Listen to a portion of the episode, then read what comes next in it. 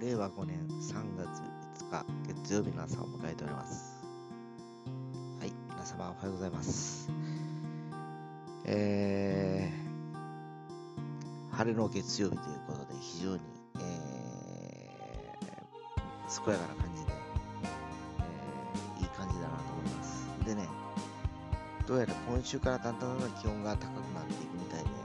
10度後半、15度から18度ぐらいの間で、えー推移されてるみたいで、えーいよいよもうあ春に向かって、えー暖かくなっていくのかなという感じをしております。えそんな中、えー昨日は F1 の、えバーレングラブリ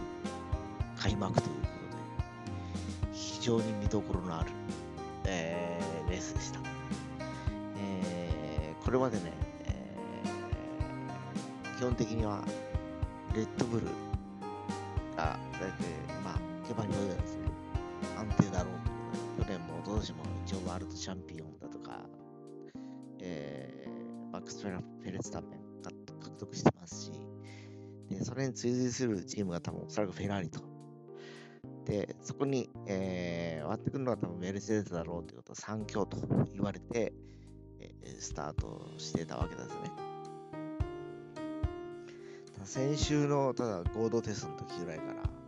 えーその中にアストン・マーチンがちょっと早いんじゃないっていう話になってですね。まあ、そうね、ということで、えーまあ、でも実際ホーム戦になったら多分その3強だろうなというところで、みんな予想してたんですけど、ダークで見ると、ワンツーフィニッシュを決めたのはやっぱレッドブルだったんですけど、結局3位に入ったのはそのアストン・マーチンの、えーフェルナンド・アロンソと、えー、御年41歳と、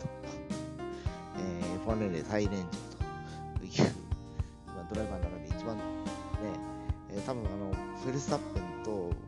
アロンソが親子ぐらいだと思うんですね。フェルスタッペンは23か4ぐらいだと思うんでですね、えーまあ、親子っちはちょっとあまりもう、年離れすぎてるのか、あの、40して23ぐらいだと、まあ、17、8で子供を産むことになるのが、まあ、でもそれに等しいんじゃないかなっていう感じです。で、本当に見ててですね、えーまあ、アロンソは今年移籍したばっかりで、去年までアルピーヌというチームにいたわけで、えー今年初めて乗る車でいきなり3位と。で、レースの走りプロを見てたら、往年のアロンソの走りをしておりまして、昔ルノー時代に、シューマッハを打ち負かしたあの勢いのあるアロンソを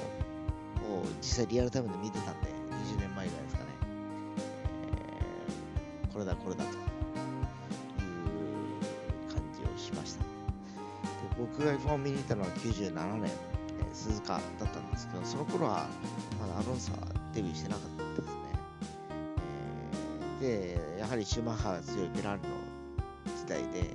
今、 DAZN で、えー解説する中野信治が当時走っておりましてですね、えープロストグランプリっていう無限ホンダのエンジンを積んだね、えー、もう本当に25年ぐらい前だな。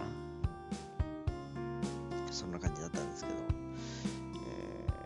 ー、多分おそらくアロンソがデビューしたのが2000年ぐらいじゃないかなと。2000年、2001年ぐらいじゃなかったかなと。まあ、2000年に入ってからだったと思うん。シュマッハ一強の時代に、えー彼らルノーで、えーまあ、ベネトンがなくなってルノーになって、その時に入ってきたアロンソが、えーフランスのチームがイタリアのフェラーリを打ち負かすというので、あれで、まあ、シュマッハが引退を決めたような感じだったんですけど、まあ非常に昨日はそれを彷彿させるようなレース運びでした。まあ、次のね、こだっけカタールかなが今度はもう今月の20日ぐらいの2週間ぐらい先なので、この間にね、コースが変わると少しね、いろいろと環境も変わってくるかもしれません。ちょっと今年はいろいろと波乱万丈な感じかなというふうに思って、えー昨日見てました。えー非常にあのワクワクして F1 見て寝たのが2